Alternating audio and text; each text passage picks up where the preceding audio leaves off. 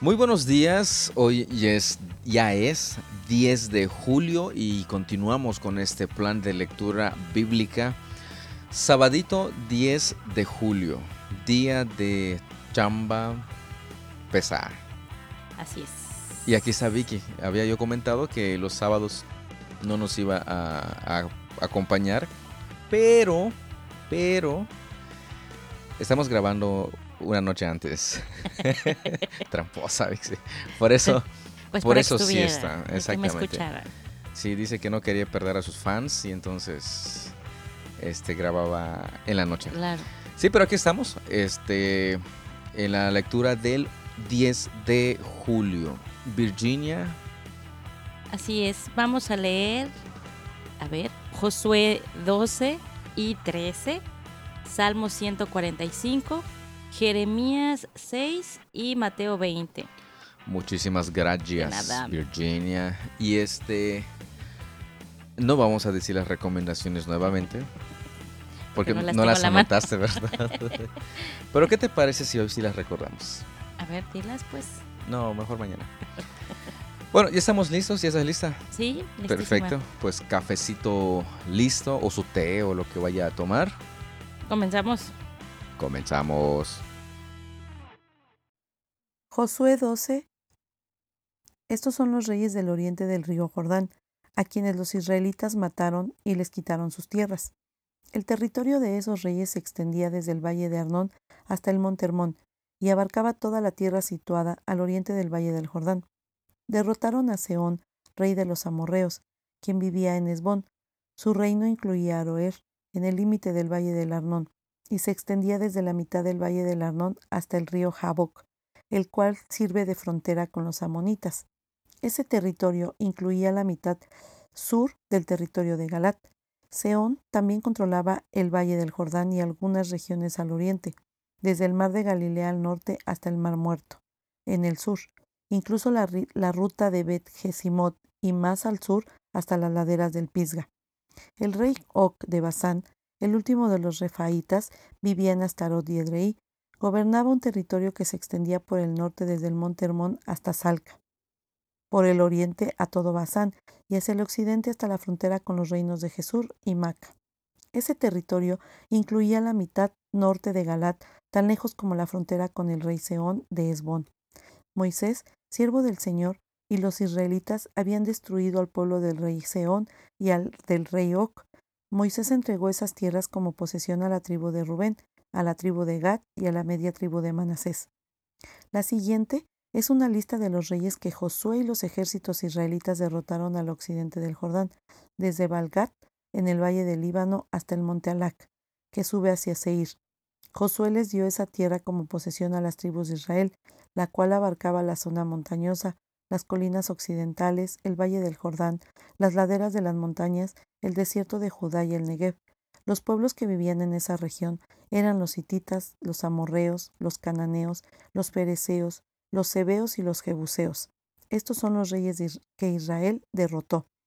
El rey de Jericó, el rey de Ai, cerca de Betel, el rey de Jerusalén, el rey de Brom, el rey de Jarmut, el rey de Laquis, el rey de Glón, el rey de Geser, el rey de Debir, el rey de Heder, el rey de Orma, el rey de Arad, el rey de Libna, el rey de Adulam, el rey de Maceda, el rey de Betel, el rey de Tapúa, el rey de Efer, el rey de Afec, el rey de Sarón, el rey de Madón, el rey de Azor, el rey de Simrón Merón, el rey de Aksaf, el rey de Tanac, el rey de Megiddo, el rey de Sedes, el rey de Joneam en el Carmelo, el rey de Dor en la ciudad de Nafot Dor, el rey Gojim en Gilgal y el rey de Tirsa. En total, los israelitas derrotaron a 31 reyes. Capítulo 13. Cuando Josué ya era anciano, el Señor le dijo, Estás envejeciendo y todavía queda mucha tierra por conquistar. Aún faltan todas las regiones de los filisteos y de los jesureos, y el territorio más extenso de los cananeos, el cual se extiende desde el arroyo de Sior, en la frontera con Egipto, hasta los límites de Cron, al norte. Abarca el territorio de los cinco gobernantes filisteos de Gaza, Asdod, Ascalón, Gad y Ecrón. También falta por conquistar la tierra de los sabeos, al sur. En el norte, la siguiente área tampoco está conquistada aún. Toda la tierra de los cananeos, incluso Meara, lugar que pertenece a los sidonios, que se extiende al norte hasta Afec, en la frontera con los amorreos, la tierra de los giblitas y toda la región de montañas del Líbano que está hacia el oriente, desde Balgat al pie del monte Hermón hasta Lebo Amat, y toda la zona montañosa desde el Líbano hasta Misrefot, Maín, incluida toda la tierra de los Sidonios. Yo mismo iré expulsando a esos pueblos de la tierra del paso de los israelitas, así que asegúrate de darle esta tierra a Israel como una preciada posesión, tal como te lo ordené. Incluye todo este territorio como posesión de Israel cuando repartas la tierra entre las nueve tribus y la media tribu de Manasés. La media tribu de Manasés, la tribu de Rubén y la tribu de Gad ya habían recibido sus respectivas porciones de tierra al oriente del Jordán, pues Moisés, siervo del Señor, se las había asignado anteriormente. Ese territorio se extendía desde Aroer, en el límite del valle de Arnón, incluida la ciudad que está en medio del valle, hasta la llanura que está pasando Medeba, tan lejos como Dibón. También incluía todas las ciudades de Seón, rey de los amorreos, quien había reinado en Esbón, y se extendía tan lejos como las fronteras con Amón. Abarcaba Galat, el territorio de los reinos de Jesús y Maca, donde el monte Hermón, todo Basán hasta Salca, y todo el territorio de Oc, rey de Basán, quien había reinado en Astarot y Edrei. El rey Oc fue el último de los refaítas porque Moisés los había atacado y expulsado, pero los israelitas no expulsaron a la gente de Jesús y de Maca, así que esos pueblos siguen viviendo entre los israelitas hasta el día de hoy. Moisés no asignó ninguna porción de tierra a los de la tribu de Leví. En cambio, como el Señor les había prometido, su porción provenía de las ofrendas quemadas en el altar del Señor, Dios de Israel. Moisés había asignado la siguiente porción a los clanes de la tribu de Rubén. Ese territorio se extendía desde Aroer, en el límite del valle del Arnón, incluida la ciudad que está en medio del valle, hasta la llanura que está pasando Medeba. Incluía Esbón y las otras ciudades de la llanura, Dibón, Bamot Bal, Betbal, Meón, Jaasa, Kademot, Mefat, Kiriatamim, Sipna, Saret Saar, en la colina situada sobre el valle, Bet Peor, las laderas del Pisga y Bet Gesimot. La tierra de Rubén también abarcaba todas las ciudades de la llanura y todo el reino de Seón. Seón era el rey amorreo que había reinado en Esbón y había muerto a manos de Moisés junto con los líderes de Madián, Evi, Requem, Sur, Ur y Reba, príncipes que vivían en la región aliados de Seón. Los israelitas también habían matado a Balán, hija de Beor, quien usaba magia para predicar el futuro. El río Jordán marcaba el límite occidental de la tribu de Rubén. A los clanes de la tribu de Rubén se le dieron las ciudades y las aldeas vecinas de ese territorio para que fueran su hogar. Moisés había asignado la siguiente porción a los clanes de la tribu de Gad. Este territorio incluía Jazer, todas las ciudades de Galat y la mitad de la tierra de Amón, tan lejos como la ciudad de Aroer, justo al occidente de Raba. Se extendía desde Esbón hasta Ramat Mispa y Betonim, y desde Mananim hasta Lodebar en el valle.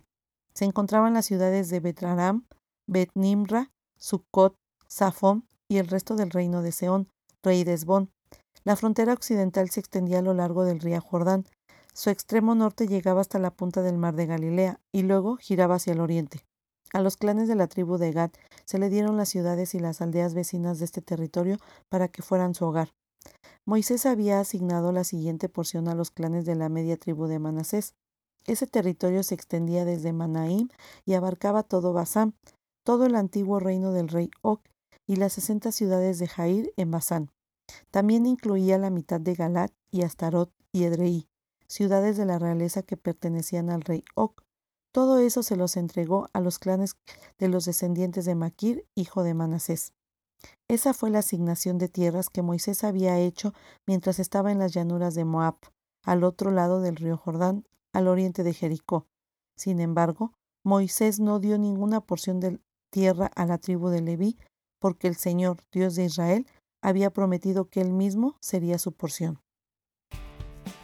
Pues en este capítulo encontramos la repartición de la tierra como quedó ah, en ese momento la, la tierra que había sido conquistada. Y el Señor había cumplido lo que les prometió. Es, iban a ellos a, a pelear e iban a, ganar porque el Señor estaba con ellos y, y Él estaba cumpliendo su, su promesa. Sin embargo, hay algo que debía de preocuparle a los, a los israelitas. En su momento, pues era este, algo que debían de tener siempre presente.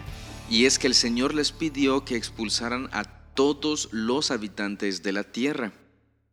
Una razón tendría el Señor.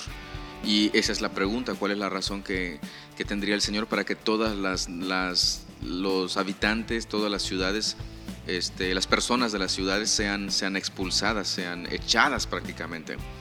Bueno, en el verso 13 del capítulo 14, del capítulo 13, perdón, dice, eh, pero los israelitas no expulsaron a la gente de Jesús y de Maaca, así que esos pueblos siguen viviendo entre los israelitas hasta el día de hoy. Fíjese que aquí el autor nos lo presenta y nos lo dice, que no los expulsaron y siguen allí. ¿Qué consecuencias hubo? ¿Por qué este, el Señor les pidió que los expulsaran a todos? Y cuando no lo hicieron, que este es uno de, de esos casos, ¿cuál fue la consecuencia? Sigamos leyendo y ahí encontraremos respuesta a, esto y la verdadera razón, la razón por la cual Dios les dijo deben expulsar a todos los habitantes de la tierra que les estoy dando. Y hasta el Señor les prometió su presencia y victoria en cada una de sus guerras, porque Él estaba con ellos. Salmo 145 Te exaltaré, mi Dios y mi Rey, y alabaré tu nombre por siempre y para siempre. Te alabaré todos los días, sí, te alabaré por siempre. Grande es el Señor, el más digno de alabanza. Nadie puede medir su grandeza. Que cada generación cuente a sus hijos de tus poderosos actos y que proclame tu poder. Meditaré en la gloria y la majestad de tu resplandor y en tus maravillosos milagros. Tus obras imponentes estarán en boca de todos, proclamaré tu grandeza. Todos contarán la historia de tu maravillosa bondad, cantarán de alegría acerca de tu justicia. El Señor es misericordioso y compasivo, lento para enojarse y lleno de amor inagotable. El Señor es bueno con todos, desborda compasión sobre toda su creación. Todas tus obras te agradecerán, Señor, y tus fieles seguidores te darán alabanza. Hablarán de la gloria de tu reino, darán ejemplos de tu poder, contarán de tus obras poderosas y de la majestad y la gloria de tu reinado, pues tu reino es un reino eterno, gobiernas de generación en generación. El Señor siempre cumple sus promesas, es bondadoso en todo lo que hace. El Señor ayuda a los caídos y levanta a los que están agobiados por sus cargas. Los ojos de todos buscan en ti la esperanza, les da su alimento según la necesidad. Cuando abres tu mano, sacias el hambre y la sed de todo ser viviente. El Señor es justo en todo lo que hace, está lleno de bondad. El Señor está cerca de todos los que lo invocan, sí, de todos los que lo invocan de verdad. Él concede los deseos de los que le temen, oye sus gritos de auxilio y los rescata. El Señor protege a todos los que lo aman, pero destruye a los perversos. Alabaré al Señor y que todo el mundo bendiga su santo nombre por siempre y para siempre. En este salmo muy conocido encontramos una este, afirmación y una invitación prácticamente en el verso 4, después de que habla el salmista sobre exaltar a Dios, alabar su nombre por siempre y para siempre. Y en el verso 4 nos menciona algo bien interesante que debemos de tomar nosotros como padres siempre. Dice que cada generación cuente a sus hijos de tus poderosos actos y que proclame tu poder. Ese debe ser un deseo nuestro para eh, proclamar, para platicar, para este, dar testimonio de las obras de nuestro Dios. Y de esa manera la siguiente generación lo le conozca, sepa quién es, lo que ha hecho por, por sus hijos, por nosotros y es una labor que debemos de continuar siempre. Alabar el nombre de nuestro Dios, proclamar a la siguiente generación sus poderosos hechos y proclamar el poder de nuestro Dios. ¿Cómo vamos con esa tarea? Jeremías 6. Corran y salven sus vidas, habitantes de Benjamín. Salgan de Jerusalén. Toquen alarma en Tecoa. Levanten señales en Betel a Kerem. Un ejército poderoso viene del norte y trae calamidad y destrucción.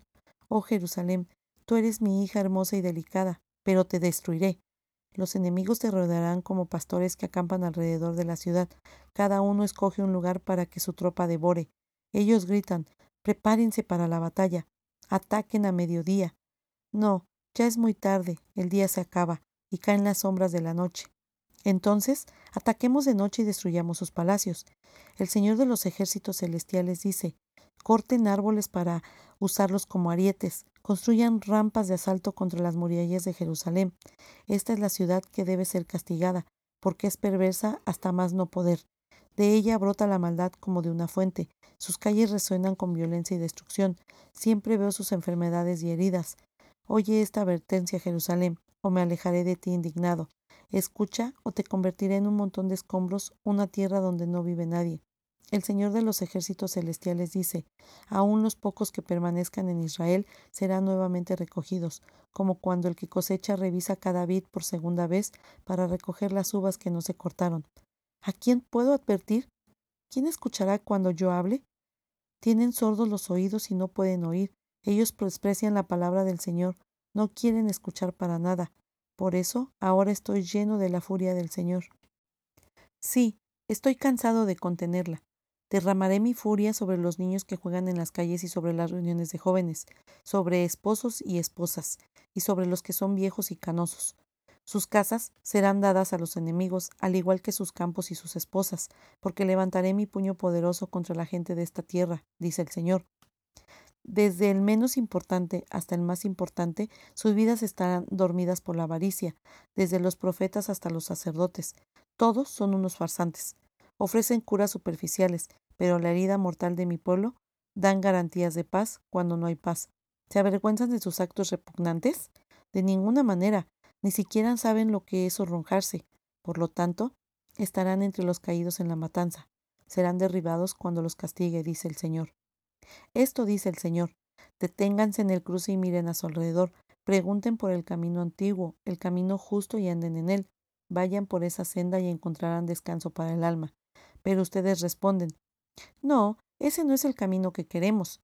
Pues centinelas sobre ustedes, que dijeron, estén atentos al sonido de alarma. Pero ustedes respondieron, no, no prestaremos atención. Por lo tanto, naciones escuchen esto. Tomen nota de la situación de mi pueblo. Escucha toda la tierra. Traeré desastre sobre mi pueblo. Es el fruto de sus propias intrigas, porque se niegan a escucharme. Han rechazado mi palabra. Es inútil ofrecerme el incienso dulce de Saba. Guárdense su cálamo aromático importado de tierras lejanas. No aceptaré sus ofrendas quemadas. Sus sacrificios no tienen ningún aroma agradable para mí. Por lo tanto, esto dice el Señor. Pondré obstáculos en el camino de mi pueblo. Padres e hijos tropezarán contra ellos. Vecinos y amigos morirán juntos. Esto dice el Señor. Miren, un gran ejército viene del norte. Desde tierras lejanas se levanta contra ti una gran nación. Están armados con arcos y lanzas. Son crueles y no perdonan a nadie. Cuando avanzan, montados a caballo, se oyen como el rugido del mar. Vienen en forma de batalla, con planes de destruirte, hermosa Jerusalén. Hemos oído informes acerca del enemigo y las manos nos tiemblan de miedo. Punzadas de angustia se han apoderado de nosotros, como las de la mujer que está en trabajo de parto. No salgan a los campos, no viajen por los caminos. La espada del enemigo está por todos lados y nos aterroriza a cada paso. Oh pueblo mío, vístete de tela áspera y siéntete entre las cenizas. Lamentate y llora amargamente, como el que pierde a un hijo único, pues los ejércitos destructores caerán de sorpresa sobre ti. Jeremías, te he hecho probador de metales, para que puedas determinar la calidad de mi pueblo. Ellos son rebeldes de la peor clase, llenos de calumnia, son tan duros como el bronce y el hierro, y llevan a otros a la corrupción. Los fuelles soplan las llamas con furor para quemar la corrupción, pero no los purifica, ya que su perversidad permanece. Los marcaré plata rechazada, porque yo, el Señor, los desecho. En este capítulo de Jeremías continuamos leyendo advertencias del Señor hacia su pueblo, hacia Jerusalén Y advertencias pues para que tomen las precauciones necesarias, pero advertencias también para que ellos pues dejen su, su rebelión y acudan nuevamente a Dios. Dejen de escuchar a ídolos, a demonios y busquen a Dios. Sin embargo, vemos que en este siguiente versículo, versículo 10, pues precisamente nos menciona eh, la rebelión de, Israel, no una vez, no dos veces, sino de manera constante. Y el Señor habla sobre su juicio en contra de ellos. Es bien interesante cómo, cómo lo, lo, presenta y es interesante la paciencia de Dios, porque si no fuera un Dios paciente, exterminaría a Israel en un chasquido de un solo momento. Verso 16. Nuevamente Israel rechazando al, Señor, rechazando sus caminos. Aún así, el Señor mantiene su paciencia, sigue siendo paciente para con ellos. En, en el verso 20, 22 nos menciona que envía, o va, hay una invasión desde el norte, como ya habíamos leído anteriormente, pero no es una invasión así sin algún propósito, sino para que Israel reconozca quién es Dios, reconozca su pecado, el pecado del pueblo de Israel, y se arrepienta de, de todo esto, de todo el mal que está haciendo. Fíjense lo que dice el verso 27. Dice Jeremías, te he hecho probador de metales para que puedas determinar la calidad de mi pueblo. Y si Israel no pasa, no pasa esta prueba de calidad, vamos a, a, a mencionarlo de esta manera, pues prácticamente sería rechazado. Pero notemos, notemos esa paciencia de Dios, notemos ese amor de Dios, esa misericordia de Dios que una y otra vez le recuerda al pueblo su condición, le este, disciplina prácticamente a su pueblo para que su pueblo pueda recapacitar y pueda volver a él. Sin embargo, como hemos leído, pues al parecer no están escuchando, no están prestando atención a la voz de nuestro Señor. Mateo 20. El reino del cielo es como un propietario que salió temprano por la mañana con el fin de contratar trabajadores para su viñedo. Acordó pagar el salario normal de un día de trabajo y los envió a trabajar. A las nueve de la mañana, cuando pasaba por la plaza, vio a algunas personas que estaban allí sin hacer nada. Entonces les contrató y les dijo que al final del día les pagaría lo que fuera justo. Así que fueron a trabajar al viñedo. El propietario hizo lo mismo al mediodía y a las tres de la tarde. A las cinco de la tarde se encontraba nuevamente en la ciudad y vio a otros que estaban allí. Les preguntó ¿Por qué ustedes no trabajaron hoy? Ellos contestaron porque nadie nos contrató. El propietario les dijo Entonces vayan y únanse a los otros en mi viñedo. Aquella noche le dijo al capataz que llamara a los trabajadores y les pagara comenzando por los últimos que había contratado. Cuando recibieron su paga, los que habían sido contratados a las cinco de la tarde, cada uno recibió el salario por una jornada completa. Cuando los que habían sido contratados primero llegaron a recibir su paga, supusieron que recibirían más, pero a ellos también se les pagó el salario de un día. Cuando recibieron la paga, protestaron contra el propietario.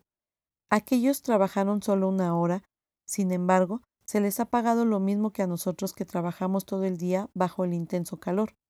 Él le respondió a uno de ellos Amigo, no he sido injusto. ¿Acaso tú no acordaste conmigo que trabajarás todo el día por el salario acostumbrado? Toma tu dinero y vete. Quise pagarle a este último trabajador lo mismo que a ti. ¿Acaso es contra la ley que yo haga lo que quiera con mi dinero? ¿Te pones celoso porque soy bondadoso con otros? Así que los que ahora son últimos, ese día serían los primeros y los primeros serán los últimos. Mientras Jesús subía a Jerusalén, llevó a los doce discípulos aparte y les contó en privado lo que iba a suceder. Escuchen, les dijo. Subimos a Jerusalén donde el Hijo del Hombre será traicionado y entregado a los principales sacerdotes y a los maestros de la ley religiosa. Lo condenarán a muerte. Luego lo entregarán a los romanos, para que se burlen de él, lo azoten como un látigo y lo crucifiquen. Pero al tercer día se levantará de los muertos. Entonces la madre de Santiago y de Juan, hijos de Zebedeo, se acercó con sus hijos a Jesús, se arrodilló respetuosamente para pedirle un favor. ¿Cuál es tu petición? le preguntó Jesús. La mujer contestó, Te pido por favor que permitas que en tu reino mis dos hijos se sienten en lugares de honor a tu lado, uno a tu derecha y el otro a tu izquierda. Jesús le respondió, No saben lo que piden. ¿Acaso pueden beber de la copa amarga de sufrimiento que yo estoy a punto de beber? Claro que sí, contestaron ellos. Podemos. Jesús les dijo, Es cierto, beberán de mi copa amarga, pero no me corresponde a mí decir quién se sentará a mi derecha o a mi izquierda. Mi Padre preparó esos lugares para quien Él ha escogido. Cuando los otros diez discípulos oyeron lo que Santiago y Juan habían pedido, se indignaron. Así que Jesús los reunió a todos y les dijo, Ustedes saben que los gobernantes de este mundo tratan a su pueblo con prepotencia, y los funcionarios hacen alarde de su autoridad frente a los súbditos. Pero entre ustedes será diferente. El que quiera ser líder entre ustedes deberá ser sirviente, y el que quiera ser el primero entre ustedes deberá convertirse en esclavo. Pues ni aun el Hijo del Hombre vino para que le sirvan, sino para servir a otros y para dar su vida en rescate por muchos. Mientras Jesús y sus discípulos salían de la ciudad de Jericó, una gran multitud los seguía. Dos hombres ciegos estaban sentados junto al camino. Cuando oyeron que Jesús venía en dirección a ellos, comenzaron a gritar Señor, Hijo de David, ten compasión de nosotros. Cállense, les gritó la multitud. Sin embargo, los dos ciegos gritaban aún más fuerte Señor, Hijo de David, ten compasión de nosotros. Cuando Jesús los oyó, se detuvo y los llamó. ¿Qué quieren que haga por ustedes? Señor, dijeron, queremos ver. Jesús se compadeció de ellos y les tocó los ojos. Al instante pudieron ver. Luego los siguieron. De este capítulo voy a mencionar lo que dice en el verso 26, cuando dice, pero entre ustedes será diferente el que quiera ser líder entre ustedes deberá ser sirviente. Y el que quiera ser el primero entre ustedes deberá convertirse en esclavo. Esto en respuesta a que los discípulos se indignaron porque dos de ellos pues les estaban comiendo el mandado. No es que ellos este, estuvieran indignados por la petición que hicieron los dos anteriores sino porque al parecer querían ellos exactamente lo mismo, pero se les adelantaron estos. Y pues el Señor les dice, miren, ustedes saben que los gobernantes del mundo tratan a su pueblo con prepotencia y los funcionarios hacen alarde de, su autoridad frente a sus súbditos. En cambio, con ustedes, discípulos míos, discípulos de, de Jesús, el que quiera ser líder deberá ser sirviente y el que quiera ser el primero deberá convertirse en esclavo. Este, fíjense de, esto, si nosotros dijéramos esto en una charla motivacional para emprendedores, este, nos tacharían de locos y jamás nos contratarían nuevamente o quizá ni nos, ni nos dejarían este, concluir. Porque eso va en contra de lo que el mundo actualmente está enseñando, va en contra de lo que el mundo dice. O sea, prácticamente eh, el mundo dice que tenemos que buscar nuestro, nuestro potencial y hacer todo lo posible, que nadie detenga nuestros sueños ni nada. Pero aquí Jesús establece algo totalmente diferente. ¿Quieres ser líder? Sirve. ¿Quieres ser el primero? Conviértete en esclavo. Y nos da su ejemplo de que ni siquiera Él vino para que le sirvan, sino para servir y dar su vida en rescate por muchos.